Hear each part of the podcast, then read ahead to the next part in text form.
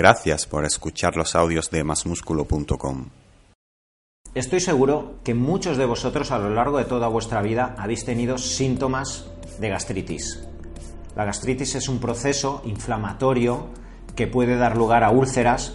eh, ardor eh, y exceso de liberación de ácido clorhídrico que incluso nos ascienda desde el estómago al esófago y que haga que sea mirar a la hora de comer y tengamos eh, repulsión a la comida y genera muchísimos trastornos en cuanto a la absorción de nutrientes y en cuanto a diversas patologías intestinales. En el vídeo de hoy vamos a hablar de qué es la gastritis, qué lo origina, cuáles son las consecuencias y qué herramientas nutricionales, en cuanto a suplementos, podemos tener para abordarla.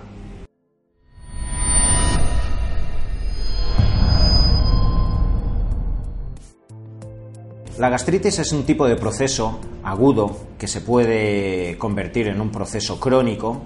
que da lugar a un exceso de liberación de ácido clorhídrico por las células gástricas del estómago. Ese ácido clorhídrico es necesario para nosotros. Gracias a él podemos realizar el primer paso digestivo que requieren los alimentos, el primero sería a nivel de la boca con las enzimas salivares, pero cuando realmente se empieza a desestructurar el alimento y el bolo alimenticio para que ya pase al duodeno y al colon y a partir de ahí realicemos la absorción de nutrientes, ese primer paso es gracias al ácido clorhídrico. Y el ácido clorhídrico no es el malo.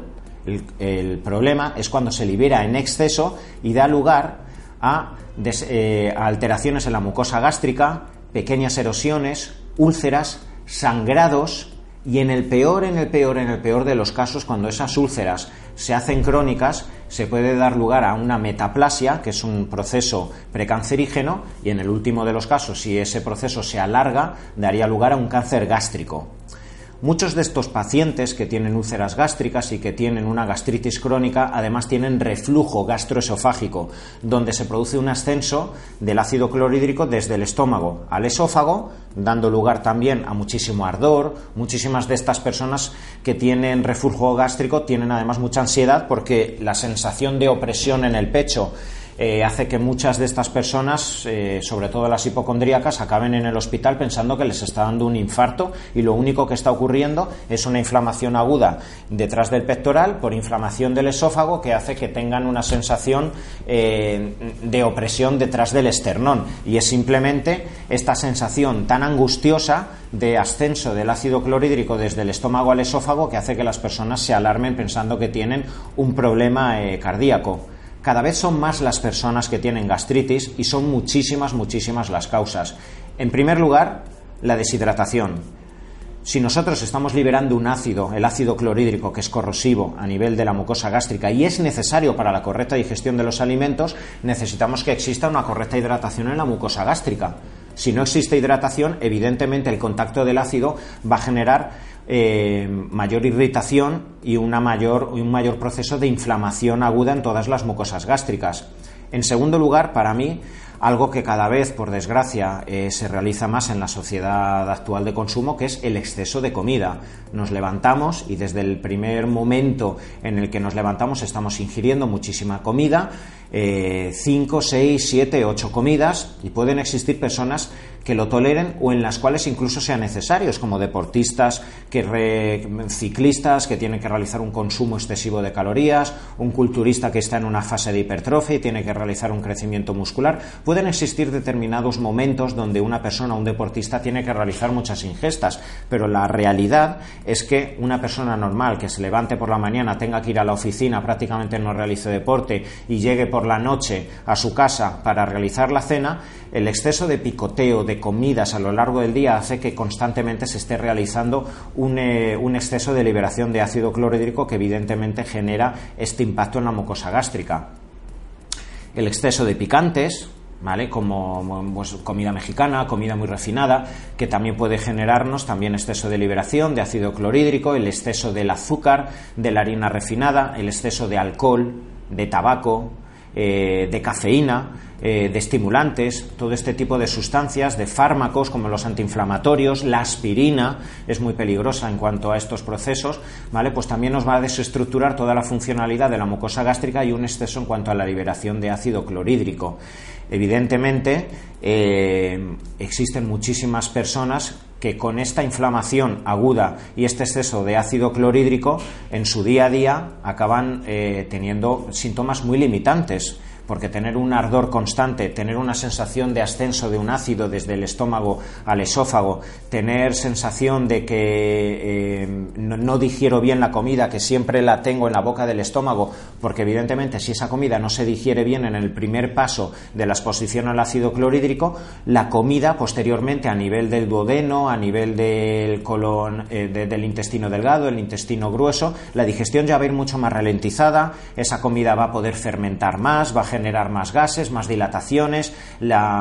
sin haber realizado de forma correcta y eficiente la primera ingesta, luego va a venir la segunda ingesta de la comida y evidentemente no me entra, la voy a repudiar, pero si yo me obligo porque mi dietista, mi médico o la dieta que me han puesto me han dicho que a las dos horas y media, a las tres horas tengo que comer sin haber realizado esa ingesta y con ardor y con la comida prácticamente que la noto en la boca, eh, en la boca, en el esófago, voy a obligarme otra vez a realizar la ingesta de la comida y así día tras día, semana tras semana, mes tras mes. Evidentemente al final van a salir una serie de consecuencias, van a surgir trastornos tanto a nivel gástrico como a nivel esofágico como en todo el entorno y en todo el, eh, eh, en todo el cuadro intestinal.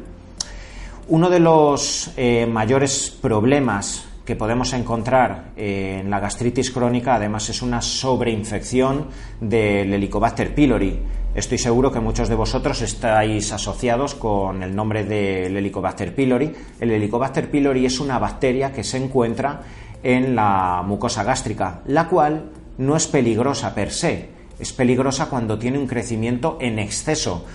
Todos vosotros sabéis y estáis familiarizados con eh, la importancia de la microbiota intestinal. Tenemos muchísimas, muchísimas bacterias eh, en todo nuestro intestino, también en la mucosa gástrica, y cuando existe un desequilibrio en nuestra flora intestinal puede existir paralelamente un exceso en el crecimiento de otro tipo de patógenos, como pueden ser levaduras, como pueden ser hongos, cándidas, virus, helicobacter, Escherichia coli. Eh, pueden existir crecimientos paralelos cuando se desequilibra, cuando se equilibra el entorno eh, de la flora intestinal. En el caso de la mucosa gástrica y el Helicobacter pylori ocurre lo mismo. Cuando se produce un exceso de deshidratación, exceso de comidas copiosas, se produce exceso de exposición a antibióticos, etcétera, se va a producir una alteración en la flora que tiene que existir a nivel gástrico y el Helicobacter pylori va a crecer en exceso. Si el Helicobacter pylori crece en exceso, las, las células gástricas a su vez se encuentran con mayor estímulo para liberar ácido clorhídrico y todos estos síntomas de los cuales estamos hablando a nivel de gastritis se van a exacerbar, van a crecer mucho más. La persona se va a realizar una analítica eh, o, se va a realizar la prueba del Helicobacter pylori para ver si da positivo y probablemente dará positivo y ante esto normalmente la medicina eh, realiza un abordaje terapéutico con fármacos que son bastante agresivos, ranitidina, omeprazol, eh, doble o triple carga de antibióticos durante 3-4 semanas. Eh, y yo no estoy diciendo que no haya que realizarlo, porque hay ocasiones donde la bacteria es muy resistente o está creciendo en, exceso y los síntomas son excesivamente limitantes y tortuosos para la persona, pero eh, no se está abordando la causa. Por eso tantas personas dan negativo cuando se realizan luego el test a los dos meses de haberse realizado eh, toda la terapia con los antibióticos, pero luego a los cuatro meses vuelve a tener síntomas. ¿Por qué? Porque si hubo un tipo de nutrición, hubo un tipo de exposición a agentes como el tabaco, como el alcohol, hubo eh, úlceras por estrés, hubo un sinfín de condicionantes que generaron esa alteración del ambiente gástrico para que creciese el Helicobacter pylori, si todo eso no se ha corregido y la persona sigue tomando azúcares, harina refinada, sigue fumando, sigue con mucho estrés, evidentemente tarde o temprano lo que dio una vez origen al crecimiento del Helicobacter pylori probablemente va a volver a dar de nuevo al crecimiento. Por eso tantas personas acaban con dos tratamientos, tres tratamientos, cuatro tratamientos y acaban realmente muy angustiados de todos este tipo de tratamientos sin quitarse los síntomas o con mucha periodicidad, dos meses libres de las gastritis, otros dos meses vuelven. ¿Y cuál es el problema además de los tratamientos dirigidos a acabar con el Helicobacter pylori? En primer lugar, este tipo de antibióticos, eh, al ser al estar, hablando de dos, tres tipos de, eh, de antibióticos, generan muchísimo cansancio, porque los antibióticos tenéis que saber que alteran el ADN mitocondrial. El ADN mitocondrial tiene un origen bacteriano, Eh, y entonces los antibióticos cuando los damos atacan a las mitocondrias y la biogénesis mitocondrial, la correcta funcionalidad y creación de mitocondrias se ve muy afectada. Por eso hay tantas personas que a la semana, a los 10 días de haber tomado los tratamientos contra el Helicobacter pylori se encuentran literalmente por los suelos, sobre todo mujeres muy cansadas, les cuesta levantarse por la mañana, se les hace cuesta arriba tener que hacer todas las tareas, entrenar, etcétera. Y en segundo lugar, tenéis que saber una cosa. Cuando acabamos con el Helicobacter pylori y lo erradicamos, se produce una alteración, un desequilibrio en los niveles de grelina. La grelina es un tipo de un tipo de hormona similar en la cadena peptídica a la hormona de crecimiento liberada por las células gástricas y la grelina se encuentra muy vinculada al Helicobacter pylori. La grelina se encarga de informar al hipotálamo de que hay que comer, de forma que cuando pasan muchas horas sin comer, las células gástricas empiezan a liberar grelina que actúa como neuropéptido instalándose o afectando a los receptores del hipotálamo de la saciedad, de forma que estos, eh, el hipotálamo eh, va a hacer que busquemos comida siempre que el estómago se encuentra vacío. Y cuando comemos y cuando se produce eh, el hinchazón de la comida en las células gástricas, en la mucosa gástrica, eh, las células gástricas dejan de liberar la grelina y el hipotálamo detecta que ya hemos comido y que podemos dejar de comer. Pues la grelina se encuentra, en cuanto a su liberación, muy vinculada, íntimamente vinculada a los niveles correctos de Helicobacter pylori que tiene que haber en, la mucosa, en, en, todo el estómago. De forma que cuando acabamos con el Helicobacter pylori, incluso aunque comamos, el estómago sigue liberando grelina, ese neuropéptido que tiene que informar al hipotálamo de que ya estamos saciados y que debemos dejar de comer. Por eso cuando se han realizado estudios, recuerdo un estudio muy importante que se realizó con militares, donde que estaban con una sobreexposición de Helicobacter pylori con gastritis y aquellos eh, militares que realizaron la ingesta de, de, los antibióticos durante 28 días, durante los dos meses posteriores engordaron una media de 6 kilos más que el grupo de militares que no realizó el tratamiento con antibióticos y eso se debía a que evidentemente aquellos que habían disminuido, habían erradicado del todo el Helicobacter pylori, no controlaban los niveles de grelina y se encontraban excesivamente elevados sin que la persona tuviera saciedad ante la comida. De ahí que eh, por desgracia, muchas de estas personas, y esto lo observo clínicamente en la consulta, muchas de las personas que realizan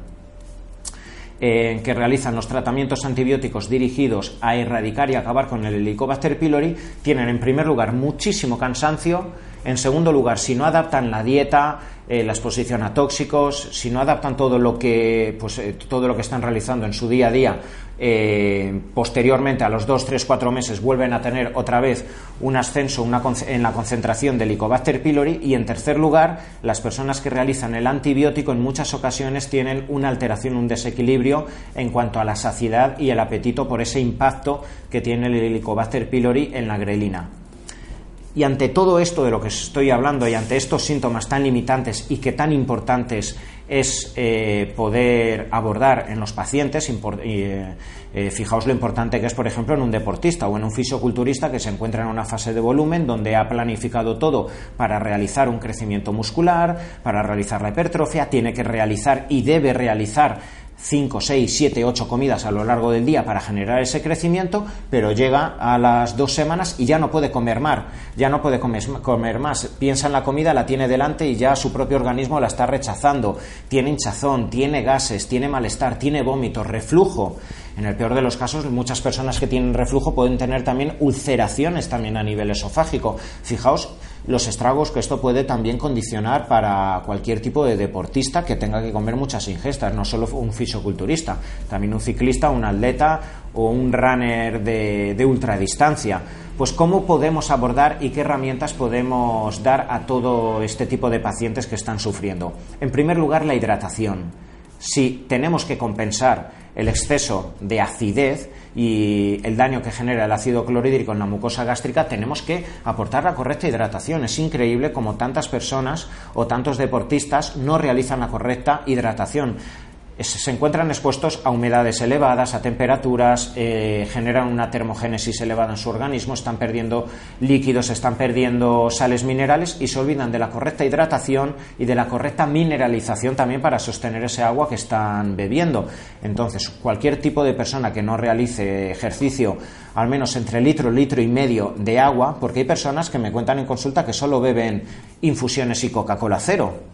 y prácticamente no beben el agua, o 200 mililitros, un poquito con la comida, pero esto ocurre también incluso en deportistas. Entonces, por favor, incluso aunque bebáis esa Coca-Cola cero que os gusta las infusiones, intentad beber agua y aportar también sales minerales, ya sea en forma de suplementos o en forma de sales, eh, sales rosadas, sales marinas, etcétera, o también con los propios vegetales para sostener eh, ese agua que estamos bebiendo en nuestro organismo.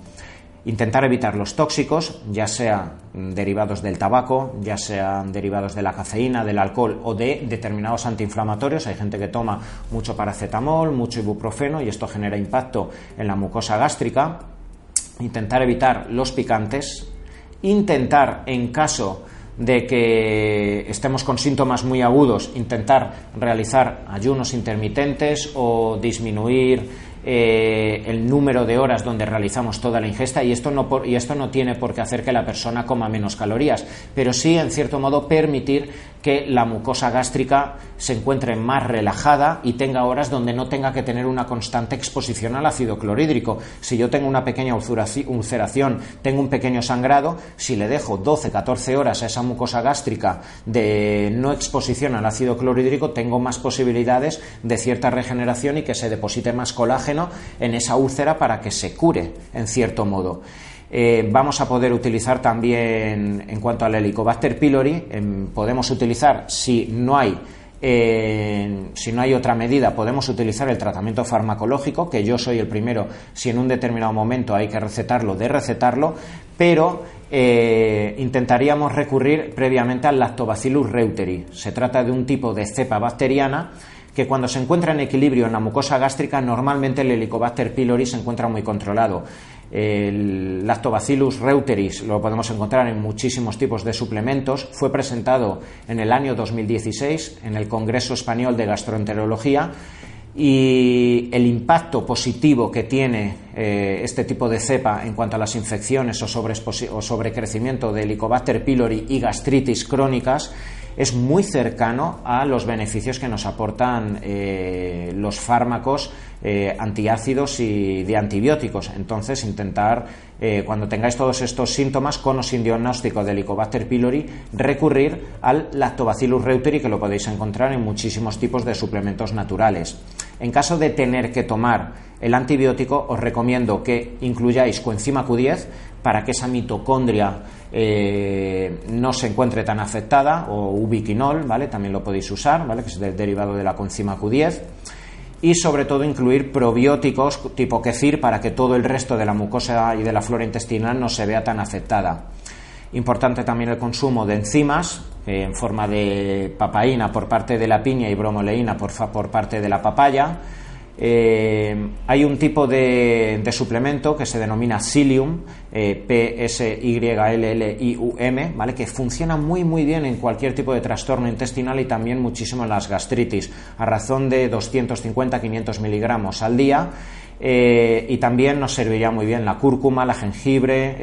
el, jengibre, la pimienta negra, algo que, por ejemplo, aporta muchísimo beneficio en las embarazadas. Sabéis que las embarazadas tienen muchas gastritis, mucho malestar ante las comidas, exceso de liberación de ácido clorhídrico, también por el empuje a partir del segundo y tercer trimestre de la placenta y, del útero. Eso hace que muchas de estas mujeres lo estén pasando mal. Pues el jengibre, la cúrcuma y la pimienta negra nos puede venir muy bien. Y por último, eh, por último, la miel de manuka. La miel de manuka es un tipo de, miel que es endulzante, aunque tiene carga glucémica, tiene una serie de minerales que nos pueden aportar hidratación a nivel de la mucosa gástrica para favorecer eh, el correcto funcionamiento de toda la mucosa gástrica y eliminar parte de todos estos síntomas.